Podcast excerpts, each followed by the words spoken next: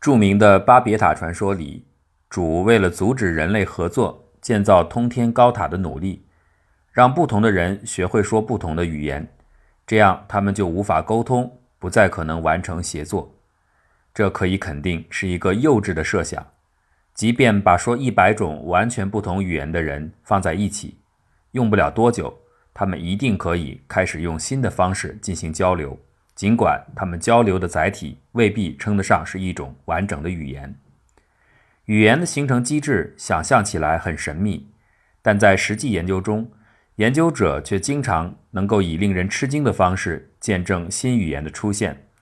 这种创造的迅捷性和频繁性与巴别塔传说大相径庭。第一个例证出自世界文明进程中的血泪史——大西洋奴隶贸易。一些种植园主。故意把不同语言背景的奴隶和劳动力混编在一起，这样可能是方便管理。这些言语不通的人需要相互交流才能完成工作，但他们没有机会学习彼此的语言，所以他们会发展出一种临时用语，叫做 Pidgin。通常，Pidgin 并不被视为是一门严密的语言，它往往吸收了殖民者或种植园主当地使用语言里的大量词汇。语序的排列变化多端，缺乏一定的语法规则。Pigeon 并没有给说话者提供一套惯用法则来传递精细的信息。比如 Pigeon 没有固定的语序，没有前缀和后缀，没有时态，没有其他著名时序或逻辑的标注，没有超过单句的更复杂的结构，没有固定的方法来标明谁是施动者，谁是被动者。Pigeon 并不被用来传递细腻的情感。和异常微妙的信息。当运用这些缺乏辅助元素的语言结构时，人们更多会通过不同角度的反复叙述，以及手语、姿势、眼神、图画或者共同曾经有过的经历的指代来完成这些信息的补充。有的时候，Pigeon 可以成为一种通用语言。经过数十年的发展，它的形式可以变得日益复杂，但在精密化方面，它始终有所欠缺。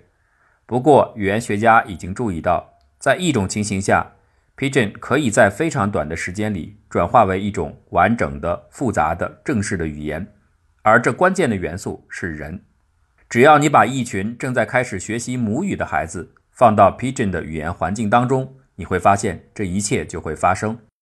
如果说这些被强制转移了语言环境的奴隶或劳动力是第一代移民的话，那么到了第二代移民。对他们来说，Pidgin 就会自然而然地生发成为一种母语。这种情况往往发生在从小离开父母，并且由那些使用 Pidgin 语的人照顾长大的孩子当中。这些孩子并不满足于简单的像上辈一样重复这些支离破碎、片段式的语言形式，他们会注入前所未有的复杂语法，从而创造出一种具有丰富表现力的崭新的语言。这种语言被称作 Creole，它是以 Pidgin 语为母语的孩子发展出来的一种新语言。历史给人们提供了发现语言 Creole 化的机会。在19世纪与20世纪之交，夏威夷地方那里的甘蔗种植园得到了迅猛的发展，对劳动力的需求很快超过了当地的供给，因此来自各个地方——日本、韩国、中国、葡萄牙、菲律宾。等等，各地的劳工们大量涌入夏威夷。这些人彼此语言不通，但是他们很快不出意料的就发展出了 Pidgin。在使用这些 Pidgin 语的首批劳工中，很多人活到了二十世纪的七十年代。他们可以使用 Pidgin 进行交流，但毫无疑问，这始终是一种不完整的交际工具而已。举例来说，在使用 Pidgin 语当中，它只是强调动词、主语、宾语的几个要素，例如。他购买我的咖啡豆，他付给我钞票。当把这几个语速强调出来之后，其实它完全也可以构造出另外一种不同的解释：我购买咖啡豆，我付给他支票。如果没有复杂的补充，这些简单的架构其实可以架构出多种解释。当然，在正常的交流当中，由于身临其境的语境，消除歧义并不是一件难事。这就是 pigeon 能够成为交际工具的原因。可是接下来的事情就变得有趣了。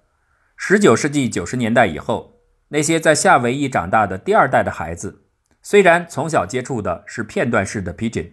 但是在这个群体当中却形成了完全不同的新表达方式，这就是夏威夷的 Creole 语。在夏威夷的 Creole 语当中，很多的动词和短语，如果用母语及英语的角度来看，是胡乱堆砌在一起的，完全不成章法的排列。但是这里不要被误导，因为此时他们已经不是随便使用的英语单词，而是属于夏威夷 Creole 语的新的语法系统。Creole 语的发明者已经借助这些母语的某些单词，把它们转化成了新的助词、介词。格标记以及关系代词，因此它们形式上看起来像母语的某些词汇，但实际上作用已经完全不同。而这样的情况也发生在今天看起来已经很完整的，但在过去演变中曾经也属于被创造者的母语当中。比如说英语的过去式，现在的法则大量的动词是加 ed。然而这种方式最早的出现，很可能就是动词 do 的变化。早期英语的使用者所拥有的形式也许不超过 Pidgin 的程度。当他们想表达他已经工作的时候，他会说 He work。但是在时态方面，也许他此时要传递的意思是在过去他曾经工作。语言的艰涩或者某种特定的强制场合，使得他只能简单的说他工作。为了补充相应的时态信息，也许他会直接引入最常用的动词 do，把它变成某种特定的形式。在彼此之间形成默认的约定之后，就变成了过去的时态 did。之后，这样的形式再在运用当中被约定俗成的缩减，成为 ed 的后缀。这就是语言 career 化的实质。实际上，克里奥语已经应该被看作是一门地道的语言了。它和早期的 Pidgin 不同，Pidgin 所缺乏的固定语序和语法标记，到了 Creole 语那里已经全部具备。除了单词的读音之外，其他语言规则的生成其实和原始的母语载体已经无关。Creole 语的语法主要是孩子们心智的产物，他没有受到父母所说的复杂语言的影响。那么，这无疑向人们提供了一个非常清晰的证据，可以证实大脑似乎拥有某种先天语法机制。尽管各种各样的 Creole 语是许多毫不相干语言的混合体。但是它们却展现出令人惊讶的相似性，甚至连基本语法特征也相同。在小孩们学习现有的所谓的严密语言时，或者在一些人学习外语时，人们经常会发现他们会犯一些固定的语法错误。这些错误因为语境的贯通，经常会使人发笑。比如大家常常笑话的 Chinglish 就是此类。然而这些错误与 Creole 语的基本语法却有着惊人的相似。这证明，这样的错误更多的表现的是和通用 Creole 语法规则及大脑当中天生规则不一致的现有语言的特殊之处，而非人们愚笨或不成熟，对语言还没有掌握的足够好。这样的论断当然还有争议，但是最近的自然实验却出人意料地证实了这样的观点。在这样的实验当中，人们可以亲身观察儿童的 Creole 语现象。这些有趣的发现来自于对聋哑人手语的研究。人们对聋哑人手语有着普遍性的误解。手语不仅仅是一些手势的拼凑，它也不是简单的对已有口语的翻译。手语是一门完全独立的完整的语言，只要是聋哑人聚集的地方，就会形成独特的手语。聋哑人使用手语的方式和普通人使用口语类似，都有具体的语法规则。比如，美国聋哑人使用的美国手语和英国手语就完全不同。它在主谓一致和词性分类上反而类似于纳瓦霍语与班图语。这样的例子来自于尼加拉瓜。尼加拉瓜直到最近才出现了手语，因为该国的聋哑人一直没有建立自己的社群。到了1979年，桑蒂诺政府取得政权后，着手进行教育改革，从此建立了当地第一所聋哑人学校。聋哑人有了聚集的地方，学校致力于培养学生读唇和正常的说话能力，但和所有此前的例子一样，这样的努力收效甚微，因为对所有的聋哑人来说，强迫他们使用读唇和正常语音方式进行交流，实在是勉为其难。可是关键之处并不在于这一点，当他们一同玩耍、一同乘坐校车的过程当中，人们注意到这些孩子发明了自己的一套独特的手势系统。这套系统吸收了他们和家人交流时所使用的各种临时性的手势。不久，这套拼凑的手势就演变成了今天所谓的尼加拉瓜初级手语。它相当于我们前面所说的 Pidgin 语，这是一种临时性的、并不严密的交际工具。所有的这些最初被聚集在一起共同生活，造就了 Pidgin 手语的孩子，就相当于第一代的移民。他们的使用者主要是十七到二十五岁的聋哑青年，而这套手语正是他们十岁左右时创建的。对于这种尼加拉瓜初级手语的 Pidgin 来说，每个使用者的表达方式都不尽相同，所以他也要依靠提示性和细节性的反复来表达意思，补充缺乏的语法。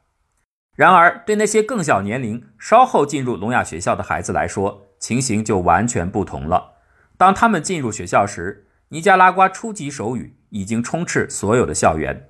因此在此基础上，他们的手语表达开始变得更为流利、紧凑，动作也越来越程式化，而不再像是依赖反复表达与试探的哑剧表演。研究者对他们的手语进行了细致观察，结果发现，这样的手语与尼加拉瓜初级手语有着显著的区别，因此它得到了一个不同的名字，叫做尼加拉瓜手语。把“早期”两个字去掉了。尼加拉瓜手语的发展就像 Creole 语一样，当更小的孩子接触到大一点的孩子所说的 Pigeon 语时，就会质变出这样的语言。这与语言学家的预测完全一致。尼加拉瓜手语自发生成了一套标准的用语规则，所有的孩子开始使用相同的手势。孩子们会把许多新的语法规则引入其中。而这些都是尼加拉瓜初级手语没有的现象，比如在初级手语当中，使用者可能必须先比方出一个说话的姿势，然后将手从说话者的位置指向听者的位置。但这样的表达在 Creole 化之后的尼加拉瓜手语当中已经得到了改良。现在使用者只要做一个动作，将手从代表说话者的点滑向代表听者的点就行了。这是一个常见的手语的语法。就像英语中的主谓一致原则一样，借助这些固定语法规则，尼加拉瓜手语可以表达极为丰富的内容。他们甚至可以用这样的语言表达观看漫画艺术作品之后的心情，用尼加拉瓜手语开玩笑、写诗歌、讲故事以及诉说自己的心情。这种新的手语就像粘合剂一样，把孩子们紧紧连接在一起，而一种语言就这样活生生的在我们眼前诞生了。